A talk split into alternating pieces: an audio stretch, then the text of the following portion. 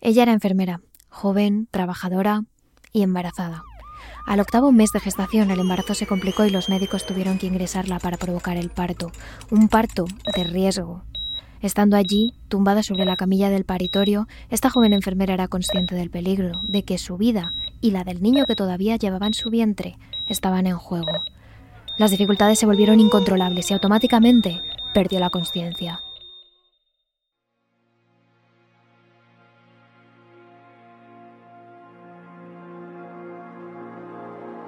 Entonces se encontró a sí misma en una pequeña cápsula atravesando un túnel, una enorme masa de agua, un lago que después sabría la estaba separando de los vivos.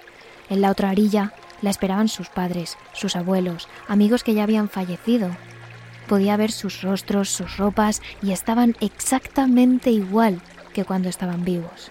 Entonces, todos ellos comenzaron a llamarla, a decirle que se acercara, que fuera con ellos, que descansara. Al mirar a la otra orilla seguía viendo a los doctores y enfermeras trabajar. Podía oírles azorados, trabajando sobre su propio cuerpo. Fue entonces cuando lo comprendió. Estaba a punto de morir, pero de alguna forma todavía tenía elección. La joven habló a su familia, les dijo que no podía ir con ellos, que todavía no estaba preparada para morir, que tenía un niño al que criar. Sin embargo, cada vez se acercaba más a la orilla en la que estaban sus padres, cada vez se alejaba más de la vida. Estaba a punto de alcanzar a sus familiares cuando firmemente se dirigió a la cápsula en la que estaba y dijo, no voy a morirme. En ese momento todo formó un conglomerado, las orillas, los médicos, sus familiares, la sangre, el parto, todo era una especie de torbellino. Y de repente estaba de vuelta en su cuerpo, respiraba. La otra orilla se había ido, sus familiares no estaban allí, solo quedaba la realidad, simple y llana. Cuando volvió en sí, el médico le explicó lo que había pasado. Había tenido una hemorragia posterior y había estado a punto de morir, pero se recupera. Pero ella ya lo sabía. Hoy hablamos de las experiencias cercanas a la muerte, y no solo de las de aquellos que han regresado del cielo, sino de los que han visto el mismísimo infierno. Terrores nocturnos con Emma Entrena y Silvia Ortiz.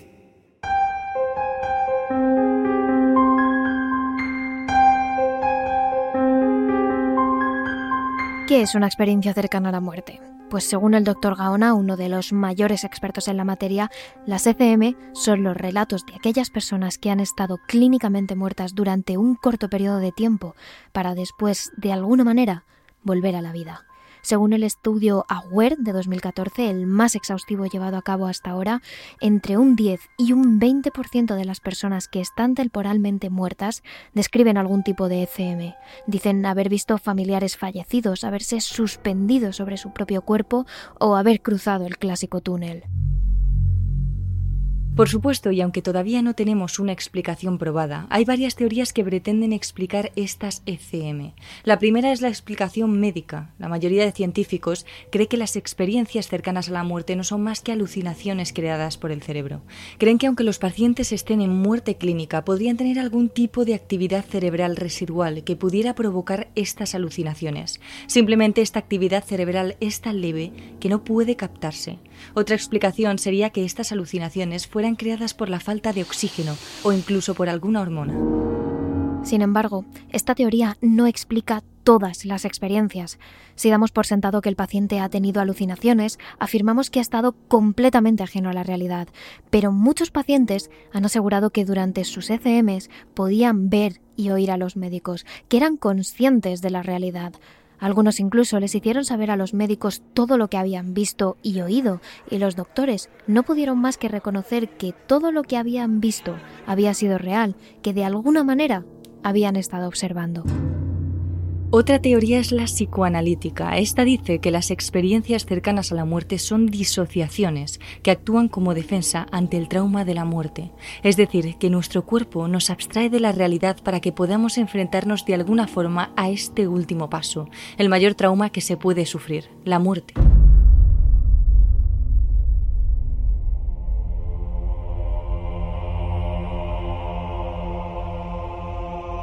La última teoría, por supuesto, es la espiritual.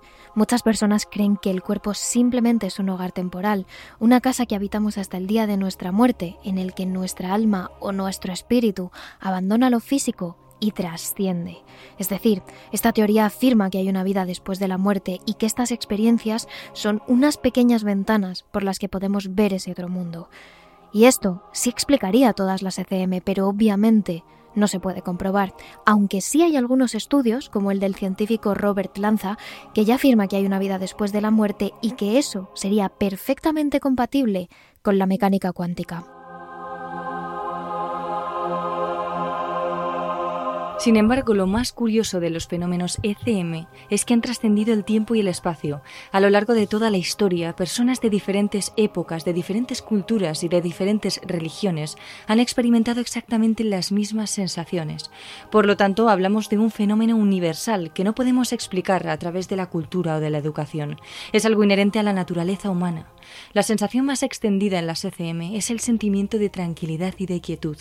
La mayoría de las personas que han experimentado un ECM cuentan que lo primero que sienten es paz, una paz tan completa y absoluta que ni siquiera quieren regresar a la vida. Por ejemplo, una mujer reanimada tras un paro cardíaco cuenta esto en el libro Vida después de la vida del Dr. Moody. Comencé a experimentar las más maravillosas sensaciones. Lo único que sentía era paz, comodidad, solo quietud. Todos mis problemas habían desaparecido y pensé, qué calma y tranquilidad. Nada me duele. Algo muy común también en las experiencias cercanas a la muerte es la visión de lo que comúnmente conoceríamos como un túnel, un lugar oscuro en el que no existe ni el tiempo ni el espacio, solo existe una luz que de alguna manera separa el mundo de los vivos del de los muertos. Por ejemplo, un hombre durante una grave enfermedad estuvo tan cerca de la muerte que sus pupilas se dilataron y su cuerpo se quedó totalmente frío. Él cuenta esto. Me encontraba en un hueco oscuro y negro. Es difícil de explicar, pero me sentía como si me moviera en el vacío a través de aquella negrura. Era plenamente consciente y pensaba que estaba como en un cilindro carente de aire. Me sentía como en el limbo, a medio camino de aquí y a medio camino de algún otro lugar. Y no es el único.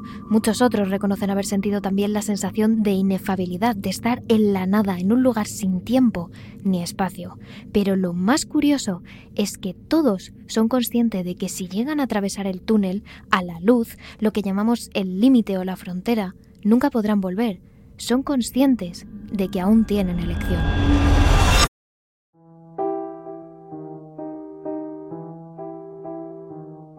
Sin embargo, posiblemente lo que más nos reconforta de las experiencias cercanas a la muerte es el saber que una vez abandonas esta vida, tus seres queridos te están esperando en la otra. Y es que la mayoría de personas reportan haber visto a sus seres fallecidos cogiéndoles de la mano, acompañándoles o incluso diciéndoles que no es su momento.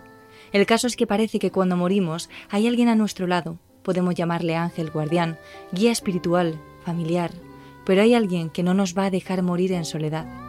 Para ejemplificar esto os mostramos uno de los testimonios recogidos por la doctora Kluber Ross en el libro La muerte, un amanecer. Se trata de la historia de una niña de apenas nueve años que padecía leucemia. Debido a esta enfermedad, había estado a punto de morir en varias ocasiones, pero una de ellas fue diferente. Ella declaró haber sentido una luminosidad extraordinaria y un esplendor magnífico en el otro lado. Decía haber sentido una sensación tan agradable y maravillosa que ni siquiera quería volver. Y quizás por esto tardó varios meses en contarle la experiencia a sus padres, porque ningún padre quiere oír que su hija habría preferido morir. Sin embargo, su experiencia tuvo algo aún más especial. Una vez allí, en ese lugar luminoso y bondadoso, le esperaba su hermano mayor, un jovencito fuerte con gran parecido a ella que la abrazó mm. con amor y ternura. Él la acompañó por todo ese proceso, hasta que volvió a la vida. De alguna forma, ella lo reconoció enseguida como su hermano, pero lo más raro es que era hija única. Cuando tuvo el valor de contarle todo esto a su padre, el hombre se echó a llorar. Él la contó que, en efecto, ella había tenido un hermano del que nadie le había hablado hasta ahora para ahorrarle el sufrimiento, porque él había muerto tan solo tres meses antes de que ella naciera. Es decir, durante esta experiencia, esta pequeña no solo se encontró con su hermano fallecido, sino que descubrió que lo tenía. Por supuesto, hay muchas otras sensaciones que atraviesan a las personas que pasan por una ECM. Flotar por encima de su cuerpo, ver y oír a los médicos trabajando sobre ellos, la sensación de que toda su vida pasa frente a sus ojos en una especie de película, la visión de un ser luminoso. Todas las experiencias tienen alguna de estas sensaciones en común. Sin embargo, cada una es completamente diferente, especial, personal. Y por eso os vamos a contar dos de las más impactantes con las que nos hemos topado. María Jesús, una mujer de pelo moreno rondando los 50 años de edad, asistió al cuarto encuentro de ECM del proyecto Túnel en Madrid.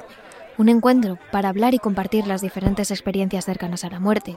Allí, la mujer se sentó en el estrado, tomó un micrófono y empezó a contar su historia. La historia de cómo, sin saberlo, había muerto durante unos minutos cuando solo era un bebé. María Jesús cuenta que ella estaba en una de sus terapias semanales, a la que llevaba asistiendo desde hace mucho tiempo, para intentar curar ciertas enfermedades que sufre desde que era muy pequeña. Estaba en una sesión de anateoresis, una técnica terapéutica que se basa en intentar sanar traumas presentes, retrocediendo al pasado, concretamente al periodo prenatal. La mujer estaba tumbada en la sala, con los ojos cerrados. Poco a poco iba retrocediendo hacia las diferentes etapas pasadas de su vida, como quien ojea las páginas de un libro en busca de alguna respuesta. De pronto, se encontró en la cuna cuando tan solo era un bebé. Fue entonces cuando su terapeuta le preguntó por lo que veía y María Jesús respondió que lo que veía era una familia caótica.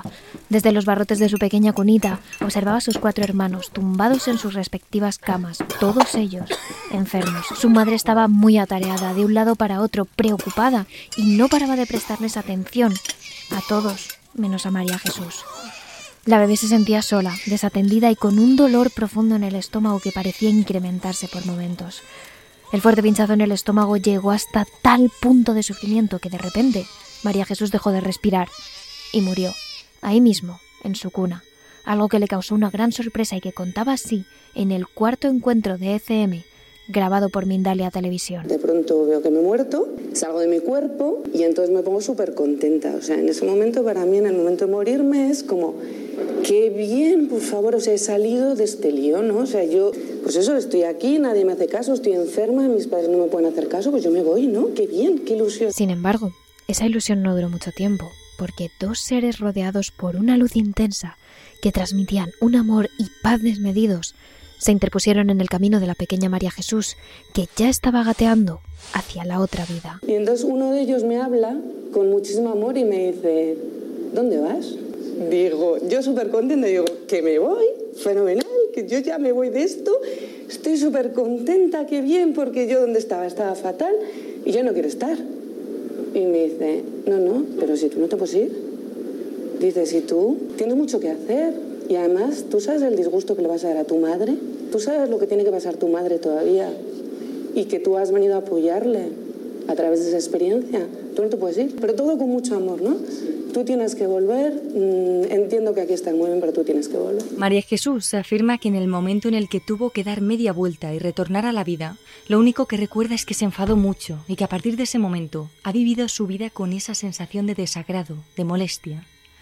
Al terminar la terapia llamó a su madre algo insegura. Tenía miedo de lo que pudiera llegar a pensar escuchando esas experiencias que había tenido durante su terapia. Sin embargo, la respuesta de su madre cuando le dijo que siendo un bebé había sentido que estaba muerta, le dejó sin palabras. Me dijo, es verdad, es verdad. Estábamos en Alicante, tus hermanos están muy enfermos y tú te pusiste muy malita, no tenías el año. Y estábamos solos en Alicante, tu padre estaba en Madrid, mi padre es médico. Y entonces te llevé, a te llevé al pediatra me dijo que tenías otitis, yo sabía que no tenías otitis porque tus hermanos sufrían mucho de otitis, tú no tenías otitis y te dio una medicación. Tenías muchísima fiebre, estabas muy mal y entonces yo me negué a dártela. Seguiste empeorando, seguiste empeorando, entonces yo llamé al, llamé al hospital, dije, mi hija está muy enferma, voy con ella y dice, yo me sentía muy culpable porque pensaba que te ibas a morir por mi culpa porque no te había dado la medicación. Y ya en el taxi, camino al hospital, te di una pastilla. Y entonces parece ser que esa pastilla es la que me provocó eh, un paro cardíaco. Pero ya estaba llegando al hospital. Entonces me, pues me salvaron en el momento de llegar al hospital. María Jesús había estado durante unos minutos muerta, algo que ella desconocía por completo porque su madre nunca se lo había contado. Sin embargo, en esa terapia, y de manera accidental, descubrió la experiencia cercana a la muerte que vivió cuando apenas tenía unos meses.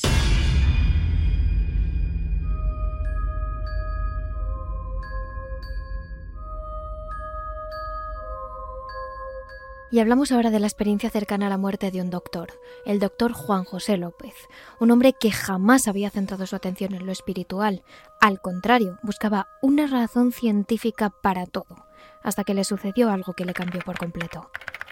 Todo empezó un día en el hospital, mientras Juan José trabajaba. Estaba en el despacho ordenando algunos informes cuando de repente notó cómo se le empezaba a dormir el brazo izquierdo. El doctor dejó de escribir y se acarició la zona para ver qué podía estar sucediendo, pero de pronto sintió cómo la pierna izquierda le comenzaba a pesar más y más. En pocos segundos este entumecimiento llegó hasta la mitad de su cara y con el brazo derecho se tocó el labio. Se le estaba cayendo la saliva sin apenas darse cuenta. En lugar de perder el control y ponerse nervioso, el doctor Juan José López mantuvo la calma.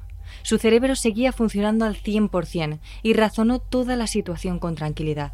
Todo parecía señalar que le estaba dando un ictus y entonces pensó, el hablante en la que estaba solo quedaba un médico, él mismo, el resto eran técnicos o ayudantes, y decidió entonces bajar una planta para llegar a urgencias y avisar a un compañero. Todavía podía caminar unos pasitos cortos, así que se fue desplazando poco a poco hasta el despacho de otro compañero y llamó a su puerta. El médico de urgencias, algo asustado pero con la sangre fría, cogió a Juan José del brazo y le ayudó a caminar hasta una sala cercana, donde esperarían una camilla para atenderle. Allí pudo, con grandes esfuerzos, sacar lentamente el móvil de su bolsillo y llamar a su mujer para decirle tres palabras como mejor pudo, ya que apenas podía mover los músculos de su cara. Trombosis, cerebral, urgencias. Una vez ingresado, dos médicos más, compañeros suyos, se unieron a la espera. Los tres observaban el estado de Juan José, que cada vez era peor. Ya ni siquiera podía hablar. Sin embargo, él intentó hacer un esfuerzo para calmar a sus amigos, y aquí fue cuando se dio cuenta de que ya no estaba dentro de su propio cuerpo. Así lo contaba en una entrevista para Mandalia Televisión. Al ver la preocupación de mis tres compañeros, yo les dije, oye, no preocuparos, verás cómo no pasa nada. ¿Y cuál fue mi sorpresa? Que me doy cuenta de que no me oyen. Y claro, pienso desde, desde dónde estoy hablando, porque yo hablaba con toda claridad.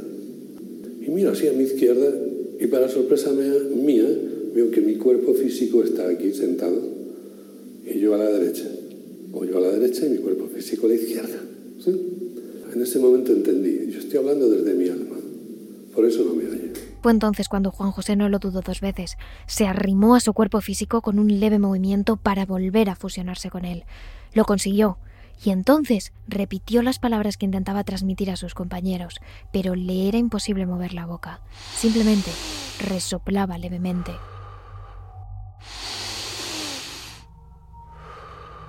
Volvió entonces a centrarse en su alma, su conciencia.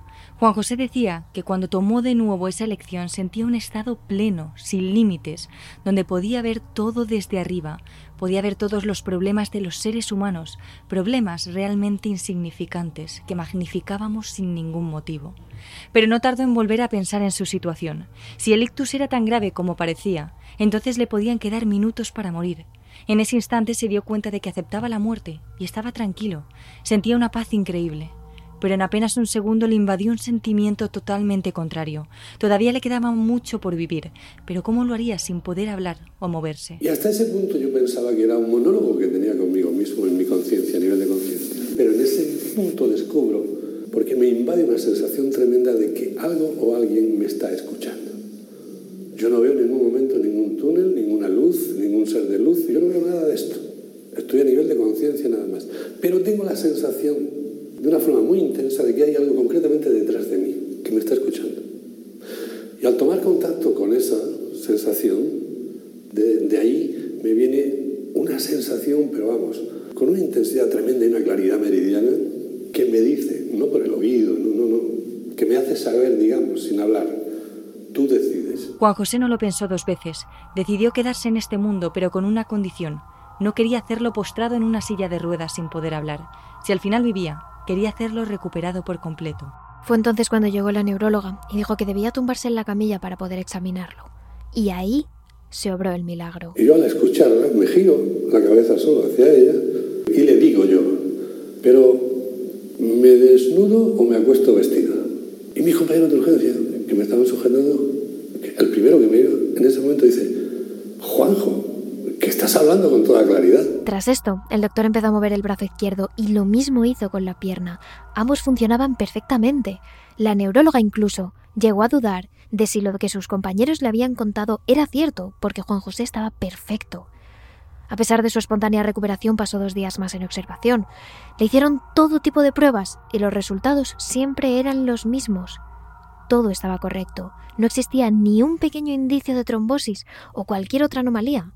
Fue entonces cuando decidieron tomarlo como un ictus transitorio.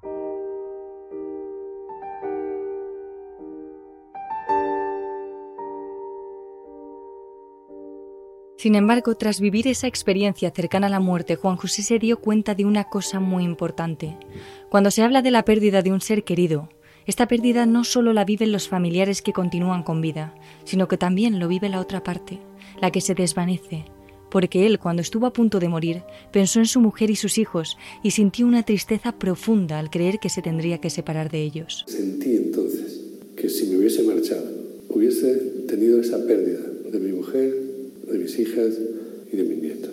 Ahí me di cuenta que es como un feedback. La pérdida es la pérdida, pero tanto en este lado como en el otro.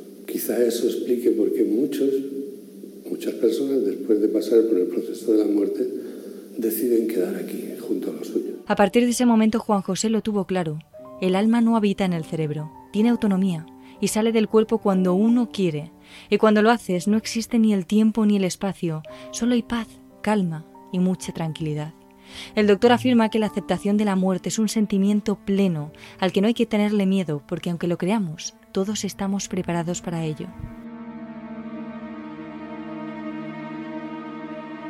La mayor parte de experiencias cercanas a la muerte están relacionadas con un sentimiento de paz y tranquilidad, y en muchas ocasiones los propios seres queridos acompañan a la persona en todo momento, transmitiéndole calma y serenidad. Sin embargo, apenas se habla de las personas que han vivido una FM negativa, en la que no existen familiares que acompañen su alma o una luz al final del túnel.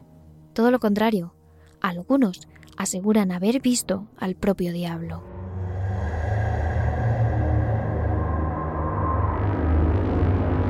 Según la Asociación para los Estudios Cercanos a la Muerte, tan solo el 5% de las personas que han experimentado una CM ha sido negativa. Sin embargo, se cree que este porcentaje podría ser mucho mayor, ya que debido a nuestras creencias, relacionamos experiencias cercanas a la muerte negativas con el infierno y el infierno con una mala persona. Pero como contaremos a continuación, hay niños aún puros que no han tenido la posibilidad de hacer maldades, pero se han visto arrastrados al infierno en su ECM. Según el estudio de Grayson Bush de 1992, existen que sepamos tres tipos de ECM negativas. Las inversas a las positivas, en las que se siente rareza, intranquilidad, oscuridad y un constante sentimiento de alarma. Las de vacío total, en la que la persona se siente en una absoluta soledad, en medio de la nada.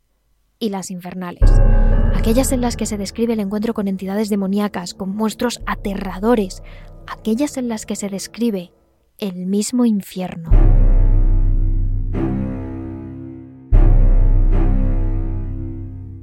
¿Puede ser que todas las personas que ven el infierno en sus ECM sean malas personas? Os demostraremos que no. Una de las ECM más llamativas es la descrita por el escritor francés Bonenfant. Habla de la historia de un chico llamado Scott de 6 años que el 10 de junio de 1995 experimentó una ECM cuando fue atropellado por un camión al cruzar la carretera sin mirar, mientras comía un helado que minutos antes su madre había comprado para él y para su hermano.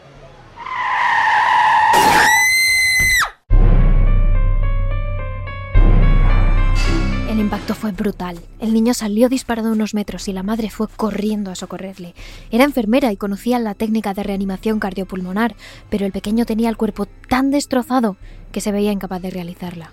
Y así fue como el pequeño Scott dejó de respirar durante unos largos minutos.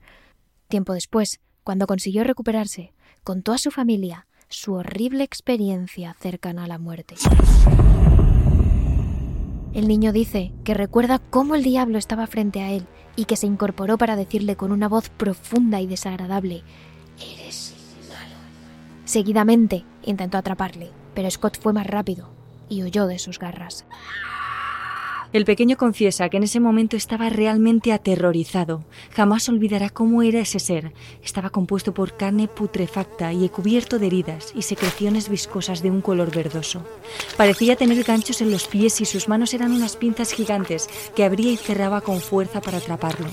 No recuerda cómo salió de ese infierno, pero asegura que en todo momento, mientras huía de las garras del diablo, no paró de pensar en un segundo en la fe que tenía en Dios. Meses después, cuando sus padres le dijeron que dibujara lo que habían visto, el niño cogía tan fuerte el lápiz, tenía tanto pánico, que hizo añicos el papel. También hay gente que asegura haber cruzado un túnel, pero este no transmite calma y paz según se avanza. Así lo cuenta un hombre que describe su ECM como la peor sensación de toda su vida. Empecé a bajar. Todo estaba oscuro. Había fuego, gente gritando. Todo el mundo decía que quería beber. Era algo más que un túnel, era un pasaje gigantesco. Yo bajaba flotando y vi mucha gente gritando. Diría que había por lo menos un millón. Eran personas miserables y con mucho odio en su interior que no dejaban de decir que querían beber. No sé el qué. No había ni una gota de agua. Y de repente lo vi frente a mí con unos pequeños cuernos y lo reconocí de inmediato. Era el mismísimo diablo.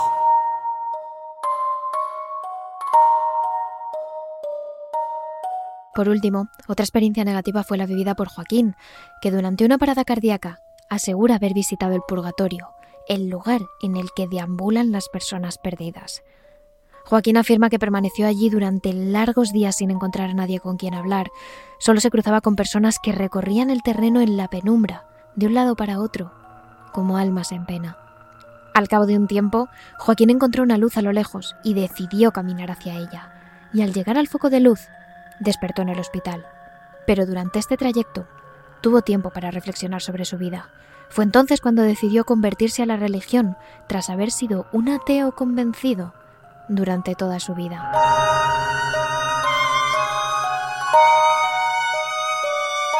Lo que es cierto es que para los que viven, las experiencias cercanas a la muerte son un punto de transformación en su vida.